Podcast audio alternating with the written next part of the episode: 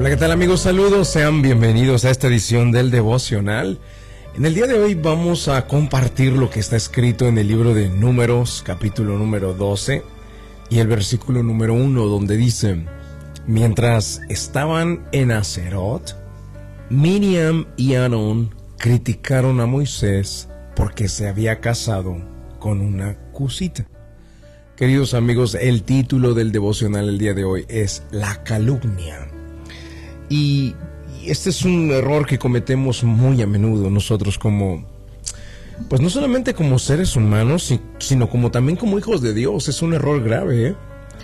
Esta historia, además de retratar un problema familiar que nos cuenta en la Biblia, eh, retrata una realidad en todos nosotros.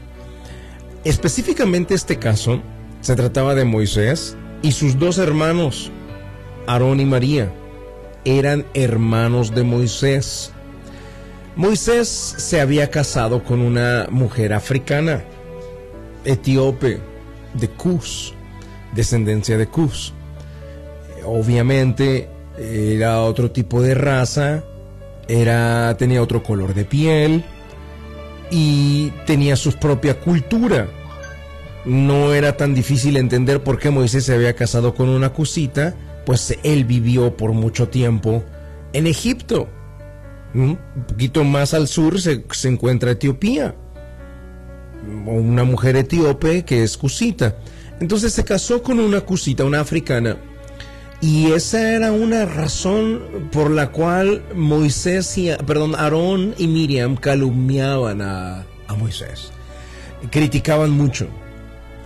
Esto es un típico caso muy de familia, ¿eh, queridos. Eso sucede en muchos hogares, en muchas familias donde ya empieza a crecer la familia, donde ya hay hermanos, donde hay cuñados, cuñadas, donde de pronto uno o una no cae bien a los demás, es eh, blanco de críticas, de burlas, de calumnias. Y precisamente esto estaba pasando, queridos, en la familia que estaba dirigiendo a los judíos hacia la libertad, a la tierra prometida.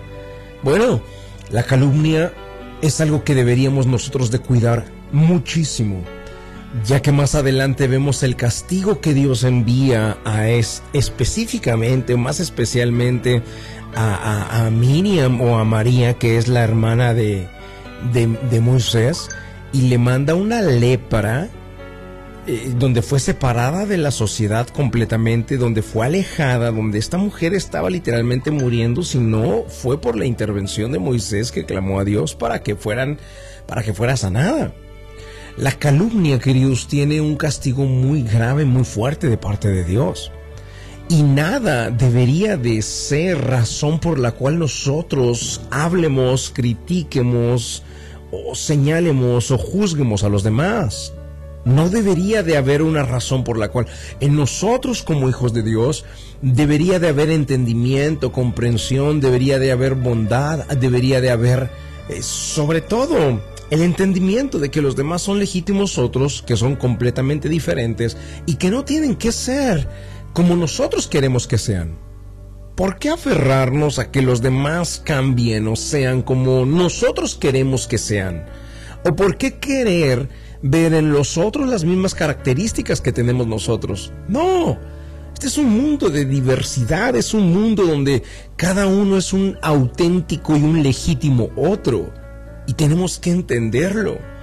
Por esa razón, queridos, es que es importante entender que la calumnia es eh, muy grave y que a veces como cristianos cometemos un error, un error muy común. Pensamos que pecado es solamente fornicación, adulterio, borracheras, prostitución, eh, asesinatos, robos. Y entonces los cristianos dicen, yo ya no hago nada de eso. Yo no cometo ninguno de esos errores. Pero sí calumnian, sí critican, sí juzgan, sí señalan. Y esto, queridos, también tiene consecuencias, también tiene castigo de parte de Dios. Y lo peor es que estos últimos que acabo de nombrar, calumnias, críticas, chismes, señalamientos, no le hacen daño a la persona de quien hablamos o quien calumniamos. Nos hace daño a nosotros mismos y desde nuestro interior empieza a destruir nuestra paz, nuestra tranquilidad, nuestra alegría, nuestra felicidad. Por lo tanto, queridos, esto es una invitación a dejar la calumnia. Esta es una invitación de parte de Dios a dejar de señalar, a dejar de criticar, a dejar de juzgar. Cuánta razón tenían esas palabras de Jesús que decía, no juzguen para que no sean juzgados. Porque con la vara que miden, ustedes también serán medidos. Y esto que está escrito en Números capítulo 12, versículo 1, donde dice, mientras estaban en Acerot, Miriam y Aarón criticaron a Moisés porque se había casado con una cusita. ¿Te puedes imaginar qué era lo que decían? ¿Qué, qué pensarían como hermanos de Moisés? Y luego, no solamente la crítica quedó en el tipo de mujer o esposa que escogió Moisés, sino en la manera en que él trabajaba, en la manera en la que él dirigía. Aarón y Miriam dijeron que solo a través de Moisés ha hablado Dios. Que solo Dios puede usar a un hombre como Moisés, no nos puede usar a nosotros. Trataron de igualarse. Menospreciaron el llamado de su hermano. Menospreciaron la unción que Dios había depositado sobre Moisés. Alejémonos de la crítica, los juicios y la calumnia. Seamos conscientes que no solamente nos dañan y nos afectan, sino que también recibe castigo de parte de Dios. ¿Qué te parece si oramos y le decimos, Señor, queremos dejar la calumnia fuera de nosotros, que no sea parte de nuestra vida? Vamos al momento de la oración. La oración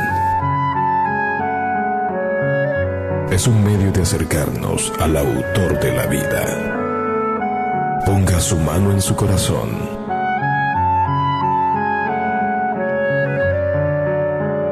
Es momento de hacer oración. Vamos a hablar con Dios.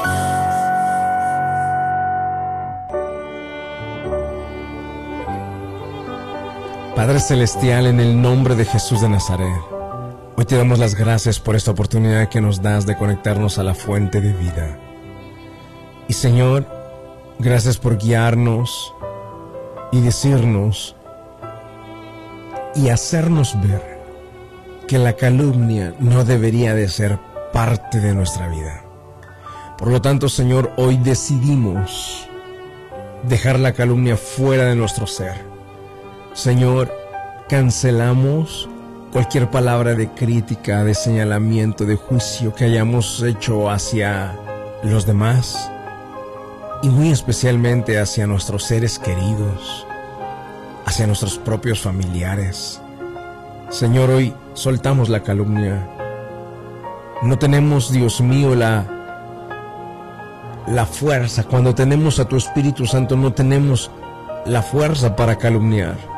No existe en una persona llena de tu Espíritu Santo la forma de criticar, de señalar, de calumniar, como lo hicieron los hermanos de Moisés. Y hoy te pedimos, Señor, que nos permita ser más como Moisés y menos como sus hermanos. Esa es nuestra oración. En el nombre de Jesucristo de Nazaret lo hacemos. Amén y amén. Queridos amigos, gracias por estar acá en la sintonía. Aprender a ser más como Moisés, que más adelante en ese versículo dice que era el hombre más manso y más humilde. Y aprender a ser menos como Aarón y como Miriam. Menos calumnia, menos señalamiento, menos chisme, menos crítica. Dios les guarde, queridos. Dios les bendiga.